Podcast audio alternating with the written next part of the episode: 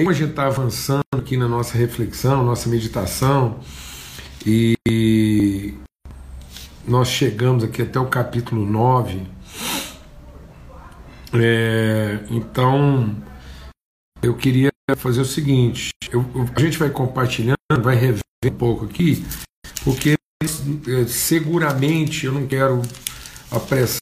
Amanhã a gente não vai conseguir concluir. Nós vamos entrar para a semana que vem, porque é, seria absurdo, né?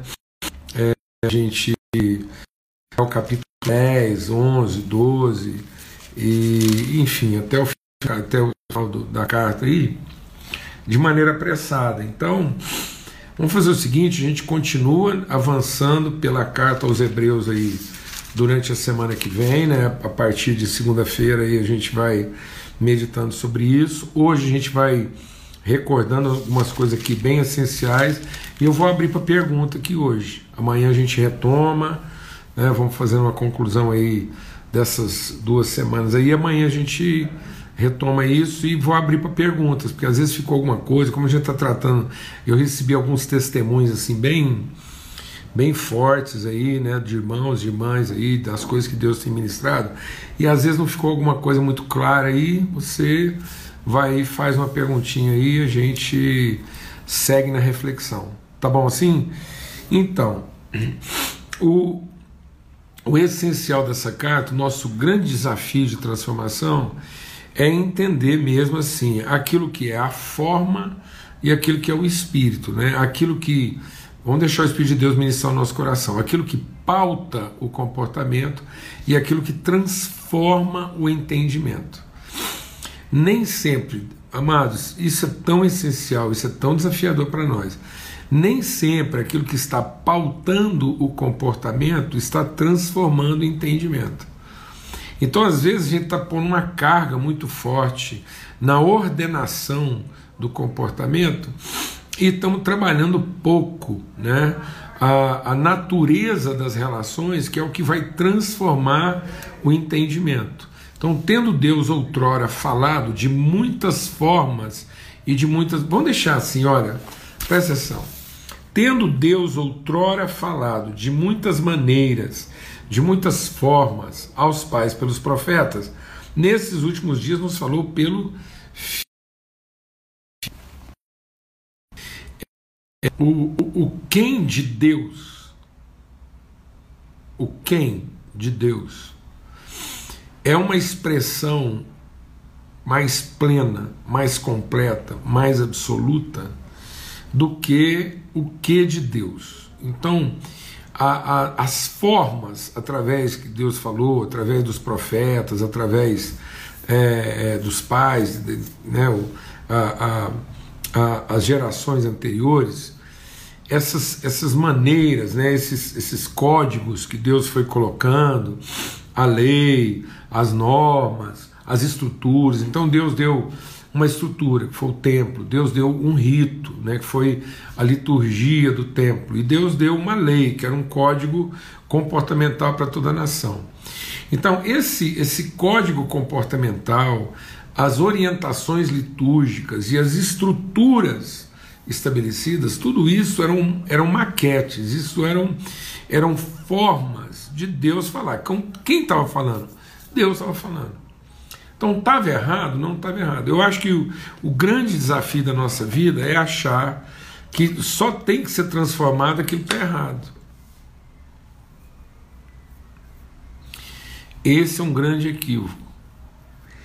Porque muito provavelmente o nosso principal equívoco, vou falar devagar, muito provavelmente o nosso principal equívoco não está associado a um errado, mas está associado a um certo fora do seu propósito. Então, é muito mais fácil a gente se corromper, se desviar através de um certo fora do seu propósito do que através de um errado. A percepção do errado, a conclusão de que a coisa está errada e a gente tem que mudar, ela é muito mais óbvia, ela é muito mais rápida, ela é muito mais imediata, ela é até mais descerebrada. A gente não precisa pensar, meditar, avaliar Então, para descobrir que está errado, a gente não precisa meditar. Mas às vezes, para perceber que o certo na nossa vida está fora do seu propósito, que é aquilo que nós estamos fazendo, apesar de estar certo, apesar de ter sido Deus que deu, Ele que falou, aquela não é a forma ainda plena através da qual Deus quer se revelar. Então Deus está num caminho conosco de plenitude. Deus está nos levando a um, a um caminho de transformação e não de mudança. Amém? Então, mais do que mudar o nosso padrão comportamental, Deus quer primeiro transformar a nossa consciência. Por isso, o texto que a gente leu aqui diz que aquilo que foi colocado não tinha eficácia, né? Aqui foi colocado aqui que tudo aquilo que foi colocado não tinha eficácia para transformar a consciência das pessoas. Foi isso que a gente leu aqui, né? A gente viu aqui ontem. Então, aquilo que foi dado, aquele processo todo, não era suficiente para transformar a consciência. Então a lei, por isso que a lei nunca aperfeiçoou ninguém. Então, o, os padrões comportamentais, as, as, as, as metodologias, as formas litúrgicas, elas são é, medidas temporárias para nos é, preservar, né, poupar, preservar no sentido da gente conseguir avançar no caminho. Deixa eu ver se tem alguma pergunta aqui. Não, ninguém está fazendo pergunta, não. Então é isso. Então o que a gente está avaliando aqui até agora, que é o nosso maior desafio, é perceber que em Cristo Jesus ele está ele tá nos, nos movendo, né? quando ele diz assim: Deus não habita em tabernáculos feitos por mãos humanas. Né? Então, ele está dizendo aqui, ó, que a gente viu lá.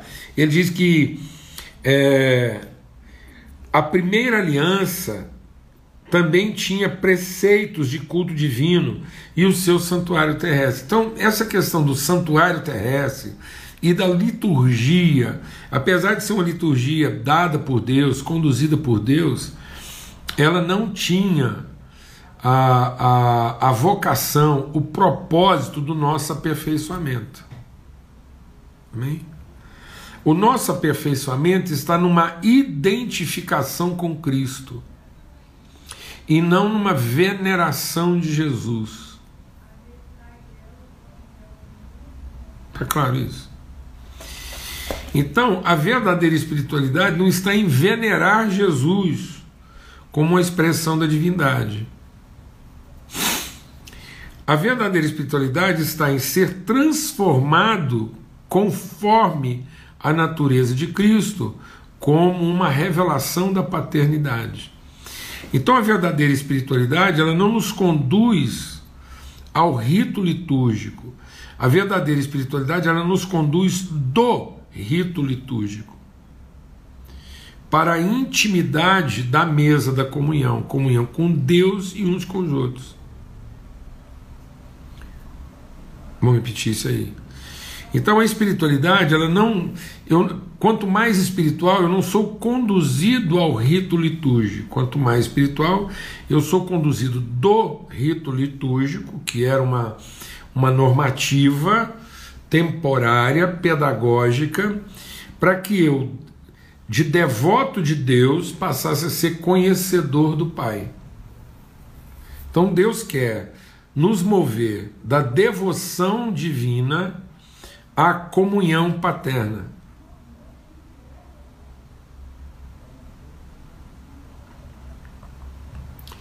Deus da, da devoção divina para a comunhão paterna, para que eu esteja cada vez mais identificado com o Filho. Amém? E não identificado com o devoto. E o nosso problema como igreja é que muitas vezes nós estamos mais apegados à devoção da divindade do que à comunhão da família. Então muitas vezes nós estamos trabalhando mais o rito do culto do que o rito da comunhão.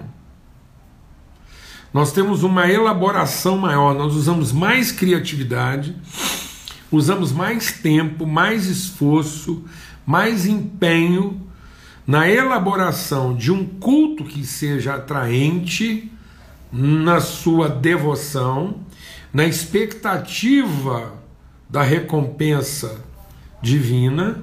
Então eu vou para um culto onde eu serei abençoado. A promessa de que naquele rito de culto divino e tabernáculo terrestre é o lugar onde eu reuni as condições para ser devidamente abençoado por Deus. Sendo que nós temos que ser movidos dessa, desse entendimento e sermos transformados para o entendimento da comunhão de família, da comunhão com o Pai, do conhecimento de Deus como Pai, dos irmãos, a comunhão dos irmãos, para que nós possamos nos fortalecer mutuamente, nos, nos suportarmos mutuamente, colocarmos a nossa fé em favor uns dos outros. Então, onde vai estar um, um, um, um encontro? Qual é o encontro com, com mais saúde espiritual? Não é o encontro onde nós temos a elaboração litúrgica eficiente, mas onde nós temos a comunhão do Espírito eficaz, onde a comunhão opera de modo eficaz na construção da pessoa, e não onde a liturgia opera de maneira eficiente na expectativa da bênção. Então eu não posso continuar é, reunindo todos os nossos esforços, colocando toda a nossa capacidade na elaboração de uma liturgia, por mais acertada, por mais correta, ela não está errada. O problema é que ela não está errada. O problema é que ela é, ela é primária. Aquilo que nós estamos achando que é o máximo que a igreja pode chegar é o primário. E aí você fala assim, não, Paulo, não é possível. Não, não é possível, então tá bom, abre a sua Bíblia lá, vê se às vezes você acha que a gente está exagerando. O que, que é a igreja que a descortina, a igreja que abre né, a exortação de Deus àqueles aspectos da igreja nos últimos dias. Apocalipse capítulo 2, o anjo da igreja em Éfeso escreve. Ah, apareceram umas perguntas aqui. Então, ao anjo da igreja que está em Éfeso escreve essas coisas, diz aquele que conserva na mão direita as sete estrelas e que passeia, que caminha no meio dos sete candelabros de ouro. Conheço as obras que você realiza, conheço as tuas realizações, conheço o seu esforço e dedicação Sei que você não pode suportar os homens maus e que você colocou à prova aqueles que se dizem após e não são, e que você os descobriu mentirosos. Você tem dedicação, você suportou provas por causa do meu nome, sem esmorecer. Tenho, porém, contra você o seguinte: ao se esforçar por esse padrão comportamental exemplar,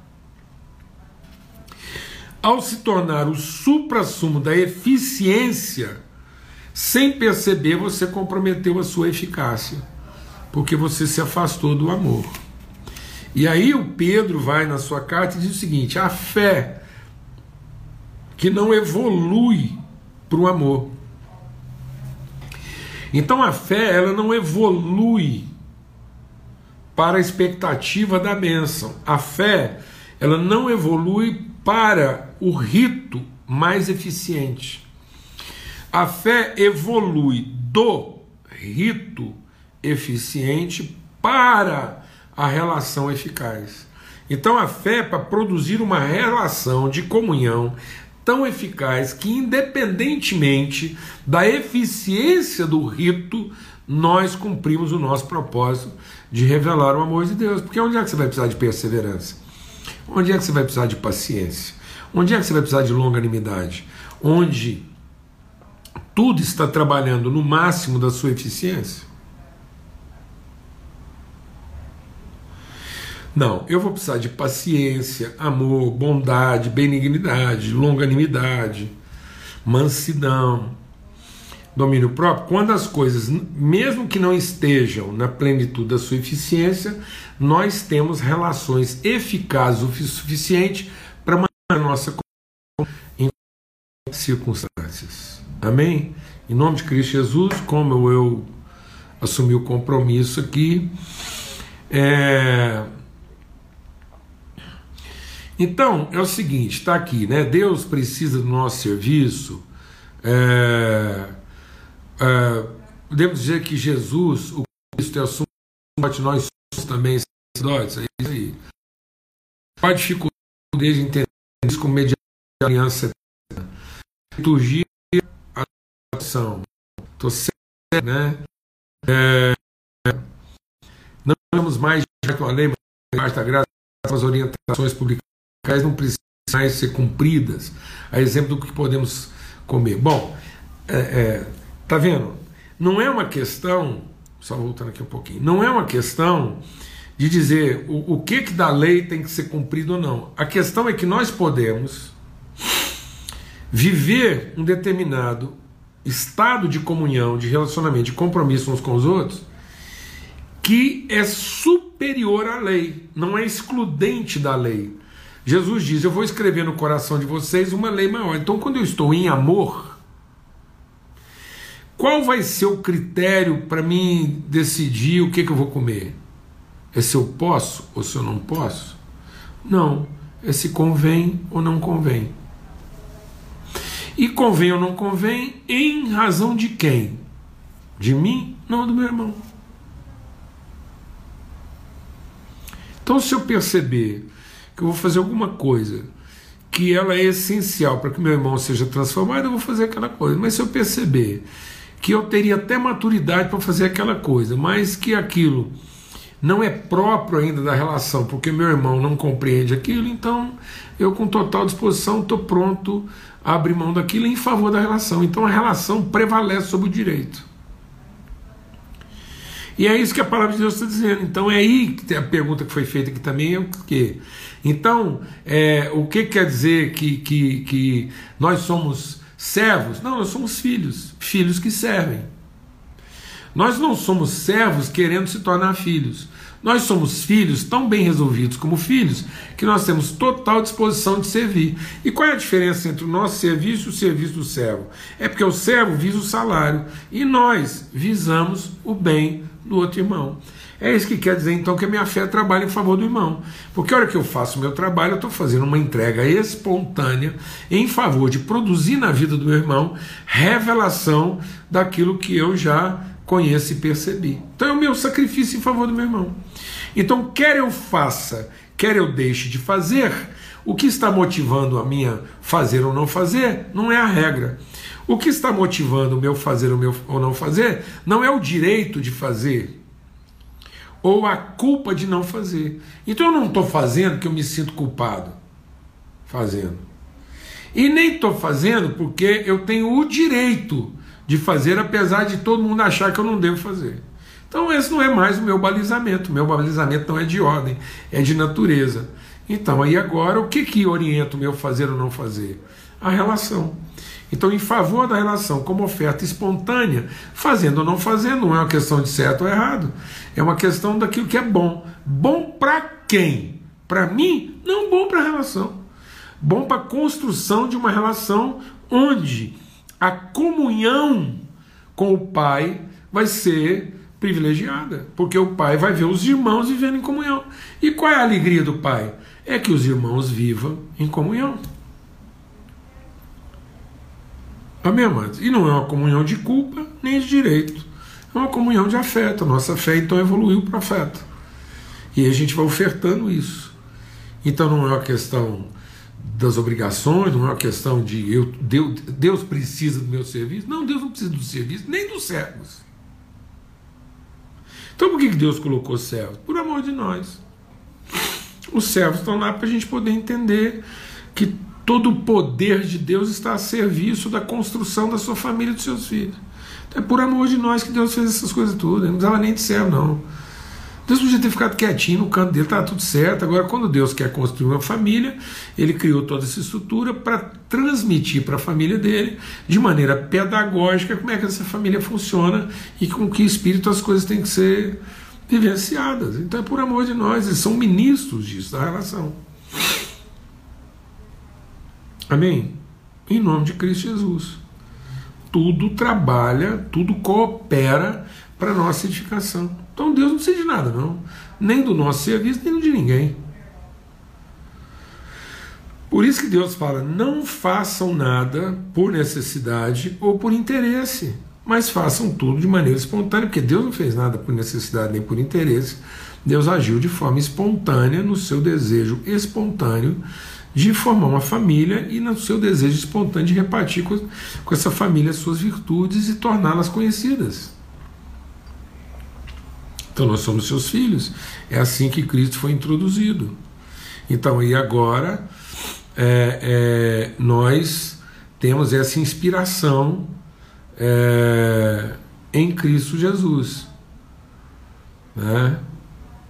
E aí, agora você entendeu o que, significa colocar nossa fé em favor uns dos outros, é, e que ele é o, o supremo sacerdote, porque o Espírito estava nele agora também movimenta na nossa vida é, para que a gente possa ser sacerdote. Por isso nós somos nação santa, povo de propriedade exclusiva de Deus, sacerdócio real. E aí, por isso que o que, que tinha dentro da arca da aliança, para a gente concluir aqui? O que tinha dentro da arca da aliança é, eram o quê? Era as tábuas da lei, a vara de Arão e uma porção do maná. O que, que significa essa, esse elemento pedagógico da arca? O que, que estava. Então, o que, que está contido no interior, lá na interioridade do compromisso empenhado de Deus conosco? Ele está dizendo: olha, não esteja ansioso, isso aqui é uma família.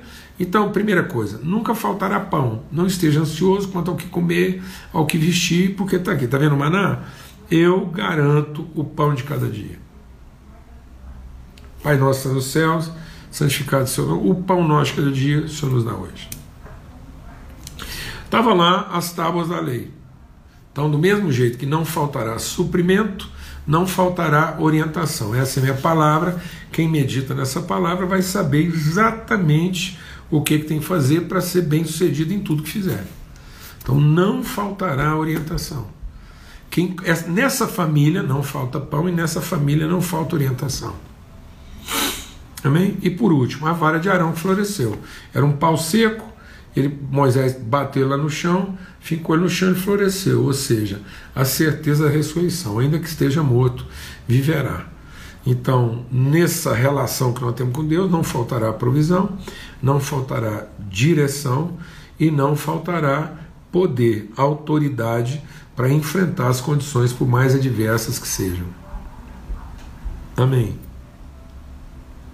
Então, ainda que aquilo chegue a um ponto que muita gente acha que não tem mais conserto, opera em nós o mesmo poder que ressuscitou Jesus entre os mortos, para realizar em nós, através de nós, muito além daquilo que a gente é capaz de pedir ou pensar, segundo o poder que em nós opera. Não faltará provisão, não faltará orientação e não faltará o poder, a autoridade necessária para enfrentar a vida conforme ela se nos apresenta.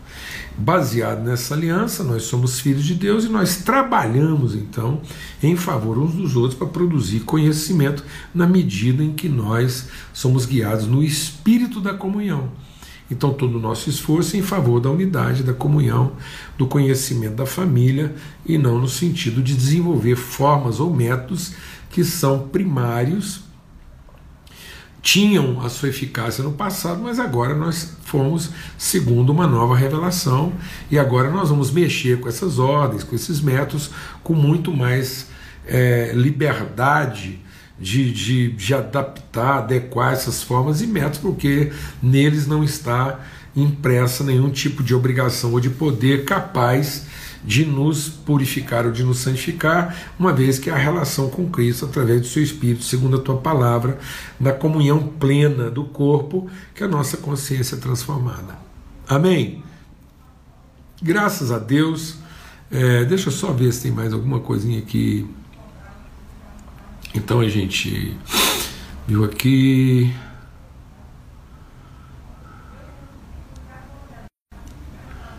É, essa coisa de voltar a certas formas, né?